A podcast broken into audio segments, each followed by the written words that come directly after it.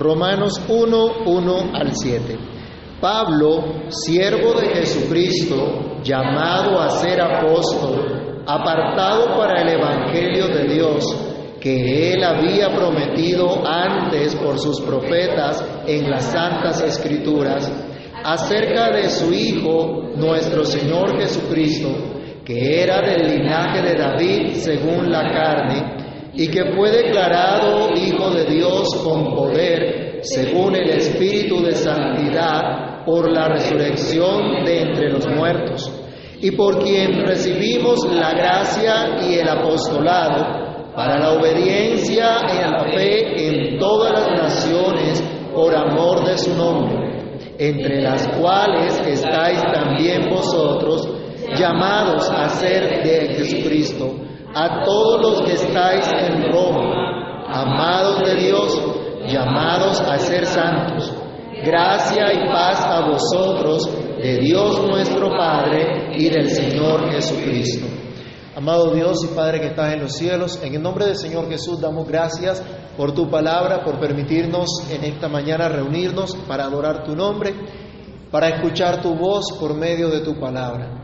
Te rogamos que nos permitas al meditar en ella ser guiados por tu Espíritu, ser iluminados por tu Espíritu Santo para que comprendamos tu verdad, para que comprendamos el llamado que tú nos haces, para que nuestros corazones puedan estar llenos de gozo al entender la buena nueva del Evangelio y que nuestras vidas sean transformadas cada vez más por esta buena noticia.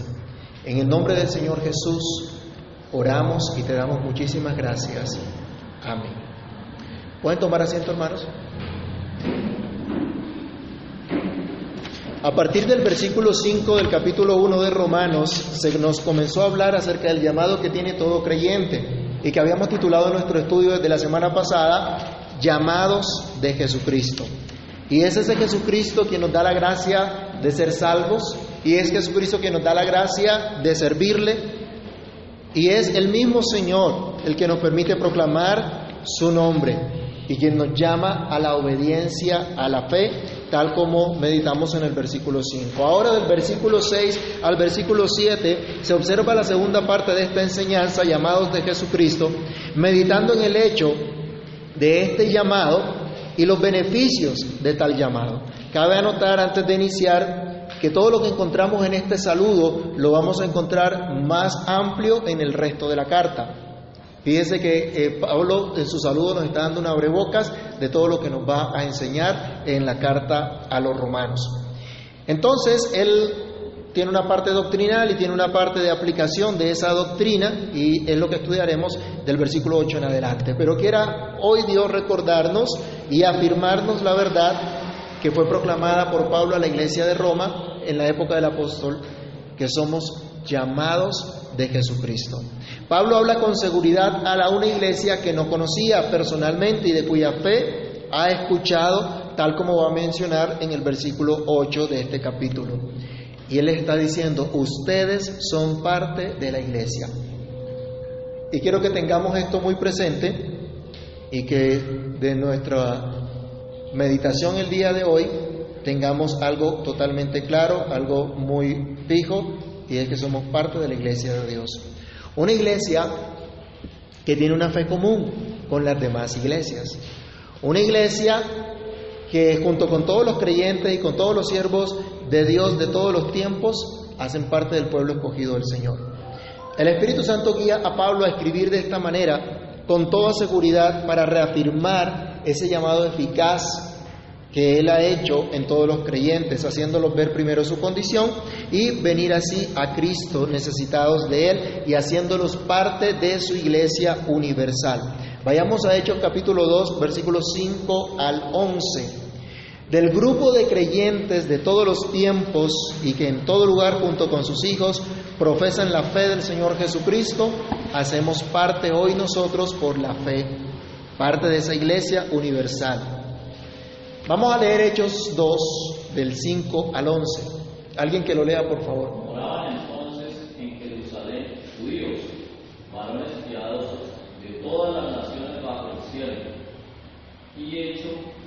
este estruendo se juntó la multitud y estaban confusos, porque cada uno les oía hablar en su propia lengua, y estaban atónitos y maravillados diciendo, mirad, ¿no son galileos todos estos que hablan?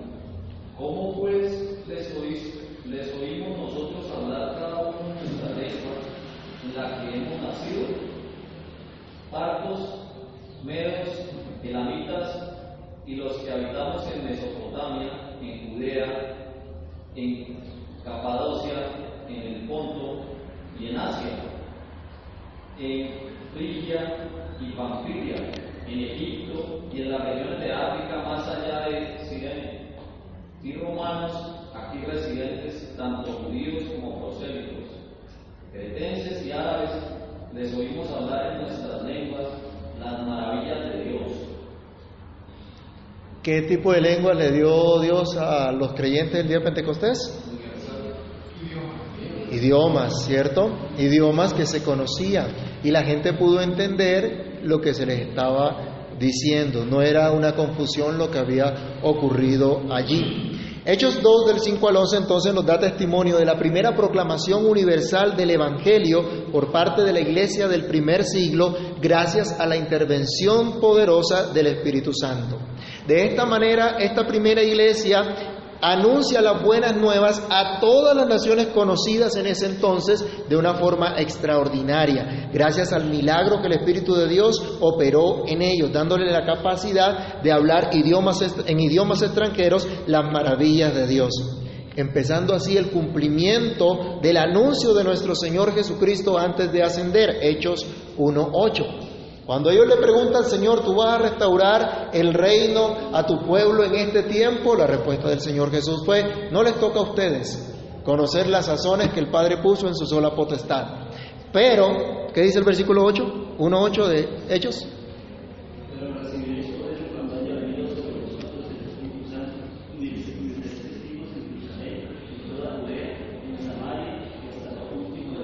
Comienza a darse cumplimiento a este anuncio del Señor de la proclamación del Evangelio en todas las naciones el día de Pentecostés.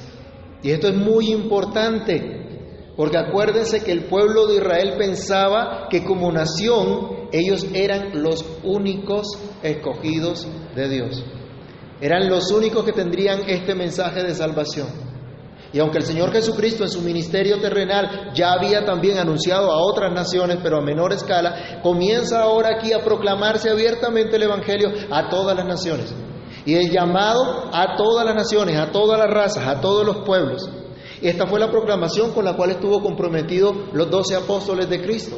Esta fue la proclamación con la cual estuvo comprometido el mismo apóstol Pablo.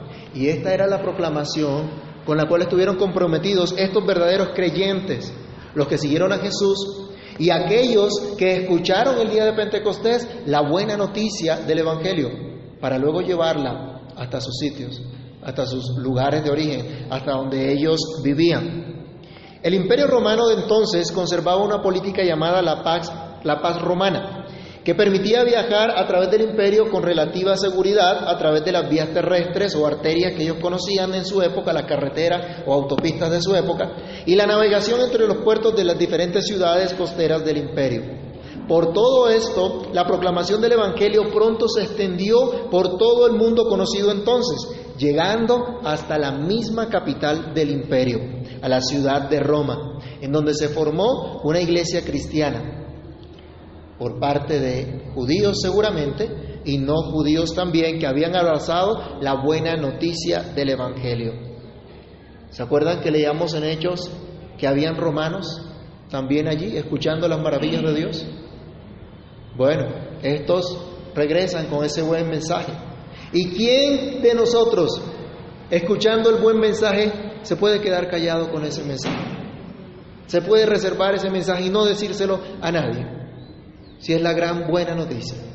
Entonces, no podemos pensar que estos hermanos de Roma que escucharon el Evangelio no hubiesen seguido en la fe y no hubiesen seguido sirviendo, adorando al Señor del cual habían escuchado maravillas. Bueno, a estas personas ahora en la ciudad de Roma, que conformaban una iglesia, aparte de la iglesia universal, Pablo les dice, ustedes son llamados de Jesucristo, ustedes son parte de la iglesia universal y en Roma hacían parte de una iglesia local, la iglesia en la ciudad de Roma. Una ciudad muy grande entonces, aproximadamente 1.5 millones de habitantes, casi la población de esta localidad, de Suba. ¿Saben que Suba es la localidad más grande de, de Bogotá, o por lo menos la que tiene mayor población? ¿Mm? Estamos en la, en la metrópoli. Sí, Roma era una metrópoli en ese entonces con esta cantidad de población. Y una metrópoli precisamente donde hay gente de todas partes del imperio. de todas partes del mundo, una ciudad de militares, de estudiantes, de negociantes, de empresarios, incluso de delincuentes que se escapaban a una ciudad grande para evitar eh, ser apresados por sus delitos. Y en una ciudad tan grande como la nuestra, creo que aplica también, ¿no? Muchos nos vinimos de provincia a estudiar a la ciudad y aquí nos quedamos.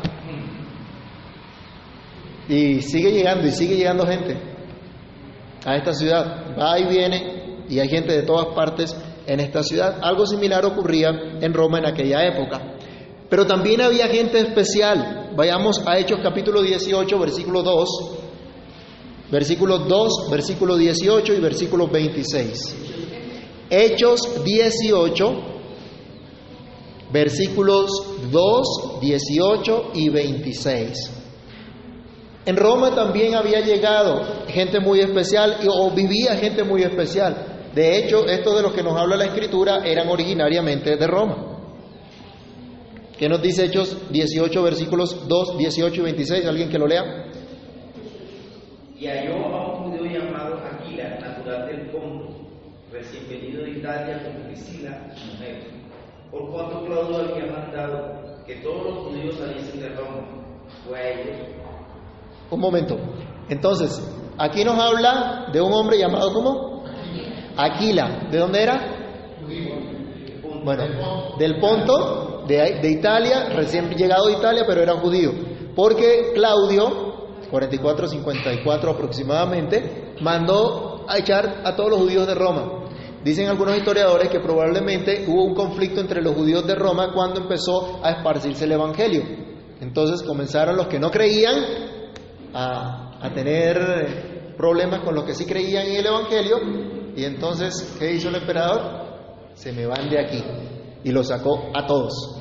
Entonces podemos ver que estos judíos, este hombre era un desplazado de hoy día, ¿no? Eh, que es el término que nosotros conoceríamos acá. Él vivía allá en Italia y lo sacaron. De allá lo sacaron. Pero este hombre conocía la buena noticia. ¿Qué pasó con él? Versículo 18.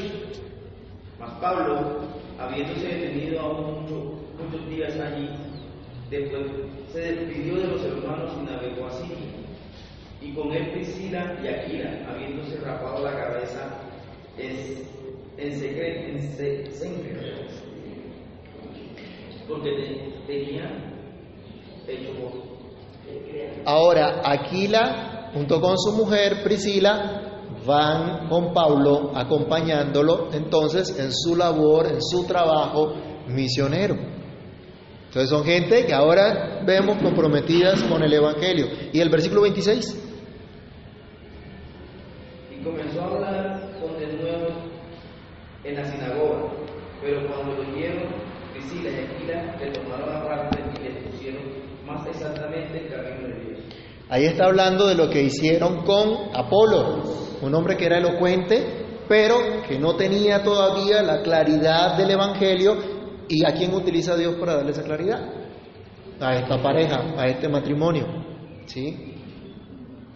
Para que este hombre pudiera ser más eficaz en su ministerio. Uno diría, debería ser aquel, ¿no? El poderoso evangelista, predicador, el que enseñe a, a esta gente. Y no, no fue así, fueron ellos los que lo instruyeron.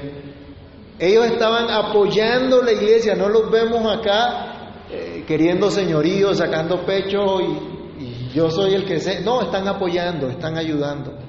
A Pablo, ¿qué le hicieron? Apoyarle también, ayudarle. Ese era el ministerio que Dios les había encomendado. Los encontramos, bueno, por favor, si están anotando, lo pueden llevar a su casa y revisar. Primera de Corintios 16, 9. 1 Corintios 16, 9. Segunda de Timoteo 4, 19. Y este sí lo vamos a leer. Vamos, Romanos 16, 3. Las citas son 1 Corintios 16, 9, 2 Timoteo 4, 19 y Romanos 16, 3.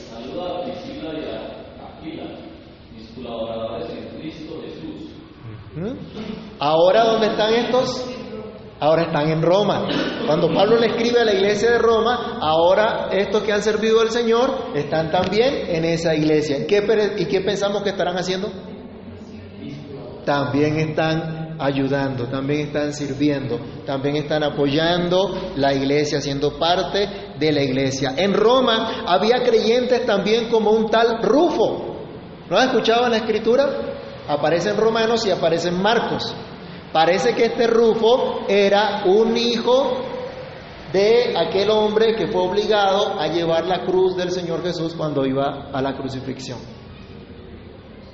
¿Por qué hacemos esta anotación? Acuérdense que el Evangelio de Marcos fue escrito originalmente hacia los hermanos de Roma, para dar mayor claridad, exponer mejor la predicación, seguramente incluso del, apóstol Pedro, para que estos hermanos supieran que era fueran afirmados en lo que habían creído. Y en esa comunidad había uno que de primera mano era testigo de la obra de Cristo. ¿No les parece maravilloso que en la iglesia el Señor eh, levante familias de esa manera? Que obre con una familia y que siga esa generación, la siguiente generación, sirviendo al Señor. Tipo de esta gente era la que había en esa iglesia también. Y seguramente muchos cristianos más, no solo de raza judía, sino también de procedencia gentil. Pero tenían en común ambos grupos que habían abrazado el Evangelio y de manera espontánea se juntaron como la iglesia en Roma. No como alguna tradición ha dicho que Pablo, que Pedro y Pablo se fueron a fundar la iglesia de Roma. Por lo menos no directamente encontramos en la Biblia. Cuando Pedro predicó en Roma, según dice Clemente de Alejandría, ya había cristianos en esa ciudad, ya estaba la iglesia local, que fue fortalecida posteriormente con el escrito que conocemos como el Evangelio de Marcos. Y cuando Pablo escribe la carta a los romanos, aún no había conocido personalmente a esta iglesia o no había ido personalmente a esta iglesia en dicha ciudad, lo hizo con posterioridad. El punto es que Pablo escribe no a una iglesia que él fundó, sino a la iglesia que Cristo mismo por su Espíritu Santo había formado en esa ciudad, que necesitaba seguramente ser fortalecida, que necesitaba crecer en la unidad, que necesitaba recordar la sana doctrina, porque eran parte de la iglesia de Cristo en todo lugar, pero puestos de manera especial en una iglesia local, en una gran ciudad para mostrar a Cristo para mostrar que eran llamados de Jesucristo. La iglesia local en Roma, así como las iglesias de Asia, así como las iglesias de Jerusalén, eran llamados de Jesucristo, su Señor, su Salvador. Hermanos, nuestra iglesia local aquí en Suba, aunque aún no sea una iglesia particular según nuestros requerimientos legales del libro de orden, somos parte de aquellos llamados de Jesucristo, junto con todos los que en cualquier lugar invocan el nombre de nuestro Señor Jesucristo. Y nuestra vocación común es vivir como aquellos llamados de Jesucristo. Pero el apóstol les dice entonces, él estaba diciendo, son llamados a la obediencia, a la fe en Cristo, por amor de su nombre, entre en todas las naciones, entre las cuales estáis vosotros, llamados de Jesucristo. A todos los que estáis en Roma, amados de Dios. Otra cosa en la que quiero que reflexionemos hoy es en el hecho que Pablo dice a la iglesia, ustedes son amados de Dios. Sí, ustedes, esta iglesia que está en Roma, ustedes son amados de Dios. Y como él aplica este mensaje a toda la iglesia universal, para nosotros también es este mensaje. Ustedes son amados de Dios porque ustedes han recibido la fe salvadora, ustedes creen firmemente que por la vida perfecta de Cristo en esta tierra y por su muerte en la cruz, en lugar de ustedes, por la resurrección de Él de entre los muertos, ahora ustedes son salvos del pecado. Ahora ustedes tienen vida eterna. Ahora pueden gozar de comunión con Dios. Ustedes creen que es en Cristo solo en quien tienen vida eterna. ¿Ustedes creen que Cristo es el único mediador entre Dios y los hombres? ¿Ustedes creen en ese Señor y públicamente lo han declarado, se han identificado como seguidores de Jesucristo y viven para su gloria en agradecimiento a su salvación? Entonces, esto es una evidencia de que ustedes son amados de Dios. La Biblia nos dice que ahora le amamos a Él porque Él nos amó primero. La fe en Cristo es evidencia del amor de Dios. ¿Cómo sabemos que Dios nos ama si no creemos en Cristo? Y de hecho, cuando vamos a compartir la buena noticia del Evangelio, ¿cómo le decimos a la gente que no cree que Dios los ama? ¿Cómo le decimos al impío que está aborreciendo a Dios y que está en lucha con Dios, decirle, Cristo te ama? ¿Cómo le dijo el Señor Jesús a Pablo cuando lo perseguía? Dura cosa te es dar patadas contra una aguja. Le dice, estás mal. Y entonces ahí sí tiene Pablo que reconocer quién es el Señor. Así que ojo con decirle a todo el mundo que Dios lo ama. Entonces Pablo, ¿por qué a la iglesia le está diciendo que Dios los ama? Porque precisamente como iglesia, como cuerpo visible, expresan ese amor de Dios. Su fe se ha divulgado por todo el mundo, dice el versículo 8. Había evidencia de que eran amados por Dios. Su llamamiento eficaz es evidencia del amor de Dios, porque Dios los escogió desde antes de la fundación del mundo y esto conforme a su propósito santo. Antes que ustedes hiciesen algo bueno para ser amados por Dios, ya Dios los había amado, ya Dios los había escogido. Ese es el argumento que utiliza en el capítulo 9, versículo 11 de Romanos, el mismo apóstol Pablo para decir que Dios es el que tiene un propósito de escoger a los suyos y de manifestar su gracia a los que Él quiere. Y coloca el ejemplo de Jacob y de Saúl, que no habían nacido, que no habían hecho ni bueno ni malo para que se cumpliese el propósito de Dios, que llama de acuerdo a su elección, de acuerdo a lo que Él ha determinado desde antes de la fundación del mundo. Pero Pablo le dice, ustedes son amados de Dios porque ustedes también han sido hechos santos. Nuestra traducción nos dice llamados a ser santos, pero el sentido de la frase es llamados santos. Sí, podemos entender llamados a ser santos como la vocación que tenemos, pero a veces con esta frase pensamos que llamados a ser santos o llamados santos significa que en un futuro lejano vamos a llegar a ser beatificados. San Giovanni. No, Giovanni ya es santo.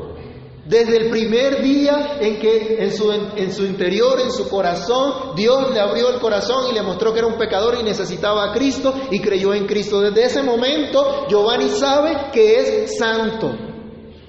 Es una condición que tenemos. Por Cristo. Ya fuimos santificados. Vayamos a 1 Corintios capítulo 6, versículo 11.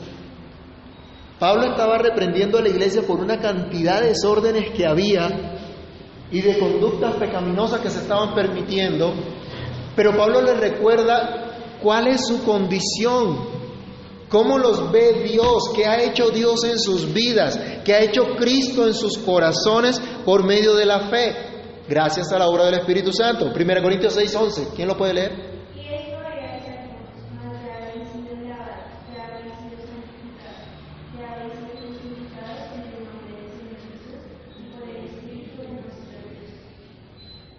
Ya eran santos. Y cuando leemos lo que pasaba en Corintios, uno dice, ¿estos eran santos? Es, es, difícil, pero dice, ya, ya son santos. Porque Cristo ya los apartó. Pablo le dice entonces a la iglesia, ustedes son llamados santos, ustedes son apartados para ser de Cristo, ya le pertenecen a Él, ya están limpios ante Dios por la obra de Cristo. Algunos de pronto creen que la obra de Cristo no es suficiente y ellos tienen que hacer alguna otra cosa para poder ser santos, para poder alcanzar la santidad. Y no es así. Eso no es lo que nos enseña la Escritura. A los Efesios, Efesios 1.4, por favor. Pablo también les dice que Dios nos escogió para ser suyos, con el propósito de ser suyos, con el propósito de ser sin mancha delante de Él. Nos apartó. Efesios 1.4, ¿qué dice?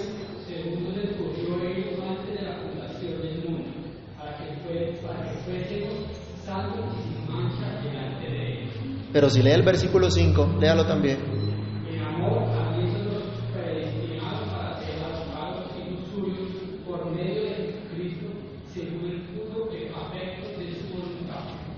Dios nos apartó desde antes de la fundación del mundo. Dios nos declaró santos desde antes de la fundación del mundo. Nos hizo santos desde antes de la fundación del mundo.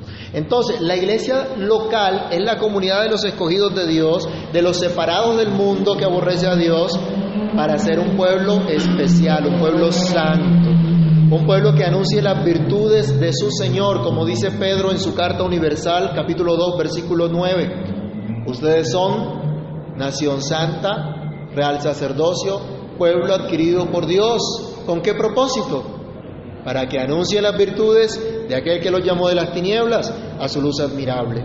Antes de describir Pablo cómo vive el pueblo santo, él le recuerda que ya son santos. Esto es muy importante, hermanos, que sepamos lo que somos. Es cierto que tenemos que cambiar muchas cosas y que tenemos que ajustar muchas cosas en nuestras vidas. Y que a veces no somos consecuentes con nuestro llamado, con nuestra vocación. Pero debemos recordar lo que Dios dice que somos. Y Dios dice somos santos. Hoy debemos recordar lo que somos en Cristo, cómo nos ve Cristo, para que de esta forma empecemos consistentemente no solo a vernos, sino a procurar ser cada día más pues no tenemos otro llamado, no tenemos otra vocación, ese es nuestro ministerio. No somos santos por las cosas que hacemos o dejamos de hacer. Somos santos porque Cristo nos hizo santos, porque Cristo nos apartó para Él y ahora vivimos como tal gracias a su amor que nos ha apartado, que nos ha santificado, tal como Pablo va a enseñar luego en Romanos 6:22. Por ahora solo leámoslo, Romanos 6:22.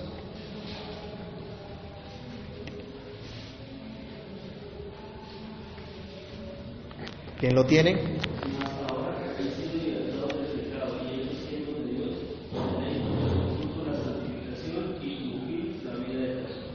Sí, la evidencia, lo que debe producir en ustedes es vivir como apartados de Dios. Pablo dice a la iglesia de los romanos, ustedes son llamados de Jesucristo, ustedes son amados de Dios, ustedes han sido hechos santos. Eso es lo que somos para Dios. Y la última parte del versículo, Él les dice, gracia y paz a vosotros de Dios nuestro Padre y del Señor Jesucristo. Para ustedes es la gracia y la paz. Y debemos meditar en eso también. Pablo dice a la iglesia, ustedes son los receptores de la gracia. Ustedes son los receptores de la paz de Dios. Nuestro texto dice, gracia a vosotros y paz de Dios nuestro Padre y del Señor Jesucristo. Pablo no está presentando un mero saludo protocolario. Pablo está declarando a los creyentes la bendición de Dios. Esta es una fórmula de la bendición para la iglesia.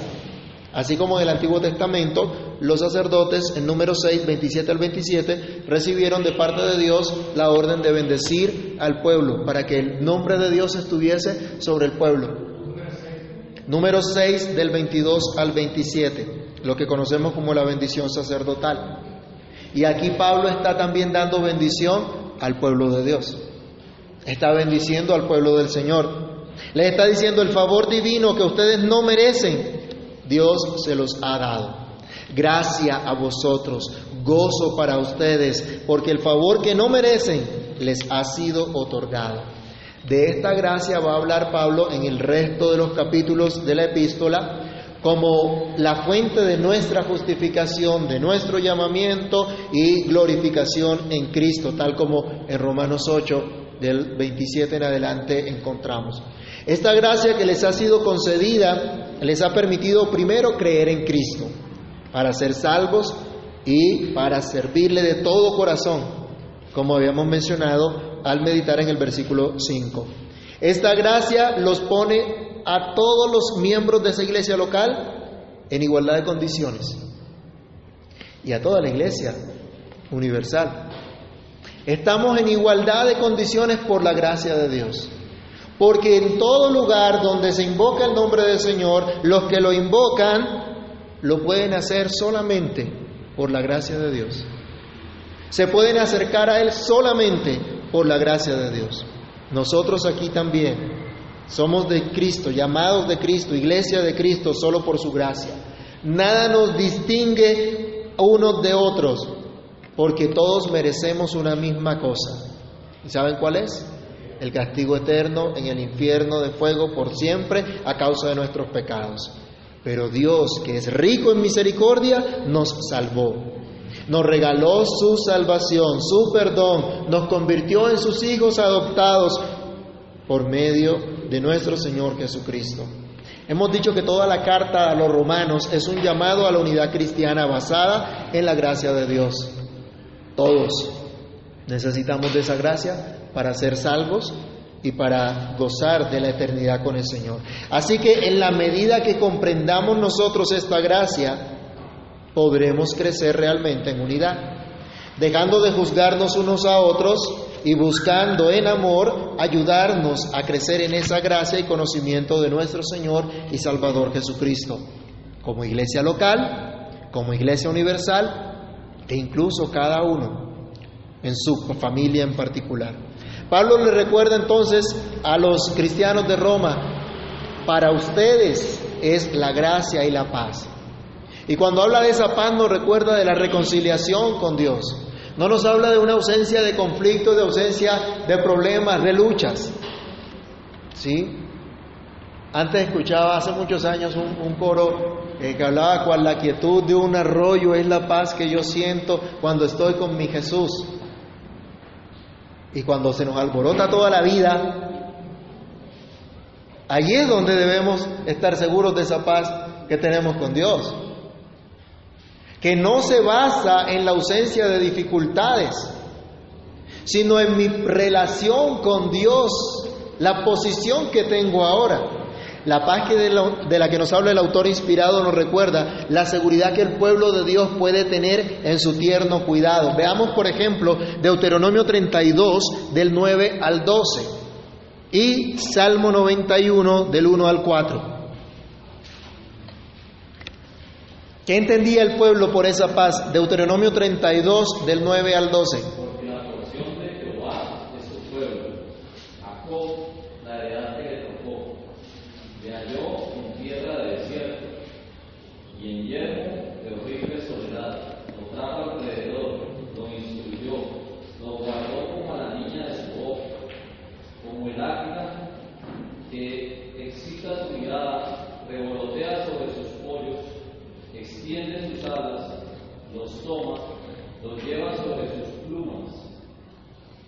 Jehová solo le dio y con él no hubo Dios extraño.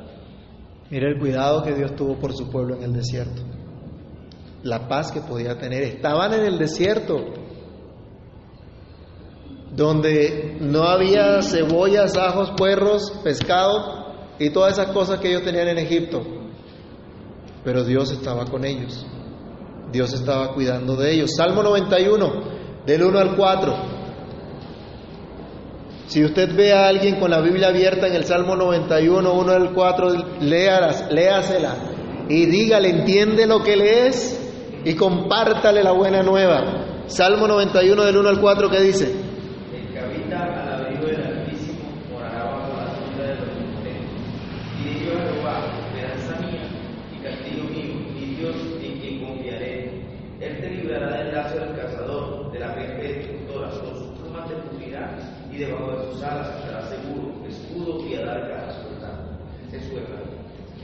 Coloca la imagen de esos pollitos que que son guardados, que son abrigados por su mamá.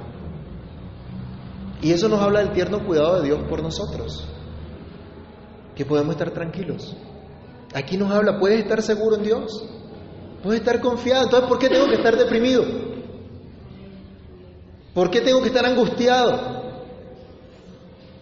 Puedo estar seguro en el Señor. El Salmo 63 del 7 al 8, David también decía, Señor, yo te voy a buscar muy temprano. Mi alma está pegada a ti y me voy a, a esconder a la sombra de tus alas, porque allí encuentro seguridad. Pero Pablo va desarrollando en toda esta carta la fuente, que la fuente de esta paz se relaciona con nuestra relación con Dios, nuestra reconciliación porque estábamos apartados de Él. Estábamos alejados de Él, haciéndolo malo, provocando su ira, enemistados con Él. Vamos a Romanos 5 del 1 al 11 y vamos a leerlo rápidamente también porque en su momento vamos a meditar en cada uno de esos versículos. ¿Qué dice? Justificados pues por la fe, tenemos paz para con Dios por medio de nuestro Señor Jesucristo, por quien también tenemos entrada por la fe a esta gracia en la cual estamos firmes y nos gloriamos de la esperanza de la gloria de Dios. Y no solo esto, sino también nos gloriamos en las tribulaciones, sabiendo que la tribulación produce paciencia, y la paciencia prueba, y la prueba esperanza. Y la esperanza no avergüenza, porque el amor de Dios ha sido derramado en nuestros corazones por el Espíritu Santo que nos fue dado. Porque Cristo, cuando aún éramos débiles a su tiempo, murió por los impíos. Ciertamente, apenas morirá alguno por un justo. Con todo, pudiera ser que alguno gozara morir por el bueno. Mas Dios muestra su amor para con nosotros, en que siendo pecadores, Cristo murió por nosotros, pues mucho más estando ya justificados en su sangre, por él seremos salvos de la ira, porque si siendo enemigos fuimos reconciliados con Dios por la muerte de su Hijo, mucho más estando reconciliados seremos salvos por su vida. Y no solo esto, sino que también nos gloriamos en Dios por el Señor nuestro Jesucristo, porque hemos recibido ahora ¿Has sido reconciliado con Dios? Solo hay una forma y es por medio de la fe en nuestro Señor Jesucristo.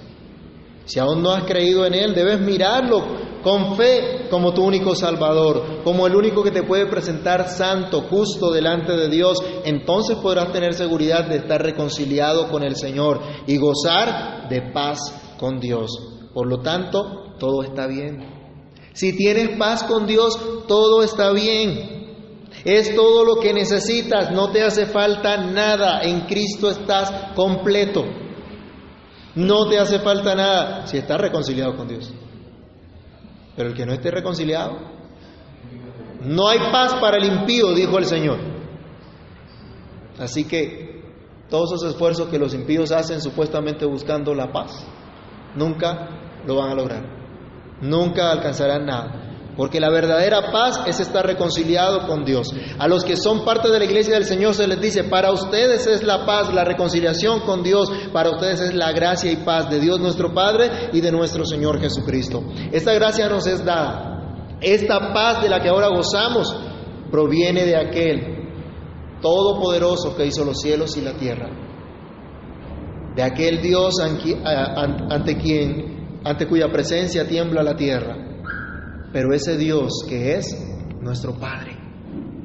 Como el Señor Jesús nos enseñó en Mateo capítulo 6, versículo 9, vosotros pues oraréis así, Padre nuestro, estás en los cielos, en quien tenemos confianza, acceso, seguridad, libre gracia.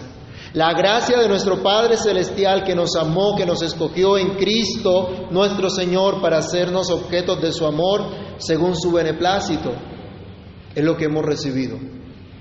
Es lo que Dios nos asegura.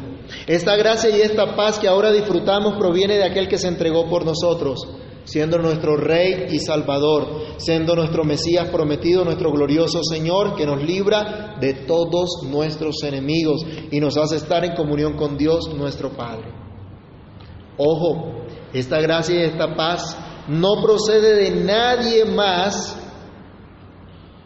según las escrituras, solo procede de Dios Padre y de nuestro Señor Jesucristo. De modo que absolutamente nada ni nadie nos puede conceder ese favor, esa seguridad que solo Dios nos puede dar, esa reconciliación con el Señor. Por ello, no podemos colocar en nada ni en nadie distinto de Dios nuestra esperanza de gracia y de paz. Ese saludo entonces y esta bendición de Pablo a los romanos es una breboca de toda la carta que propende por la unidad de la iglesia en base a la gracia de Dios y a la paz que Él ha concedido a los creyentes mediante la obra de nuestro Señor Jesucristo. Quien es el objeto del anuncio de la buena noticia, aquel que prometió Dios desde las, en las Santas Escrituras, aquel que nos dice que somos de Él, que le pertenecemos, que nos ha hecho santos y objetos de su gracia y de su paz. ¿Cómo puede esto ayudarnos a resolver nuestros conflictos familiares y los conflictos entre la misma iglesia local? Si dependemos todos de la gracia de Dios, si somos salvados todos por la gracia de Dios si no nos distingue nada, si somos, estamos en las mismas condiciones delante del Señor. Todos necesitamos de la gracia de Dios en nuestra vida todos los días. Bueno, el Señor nos recuerda algo. Ya tenemos esa gracia de Dios para vivir.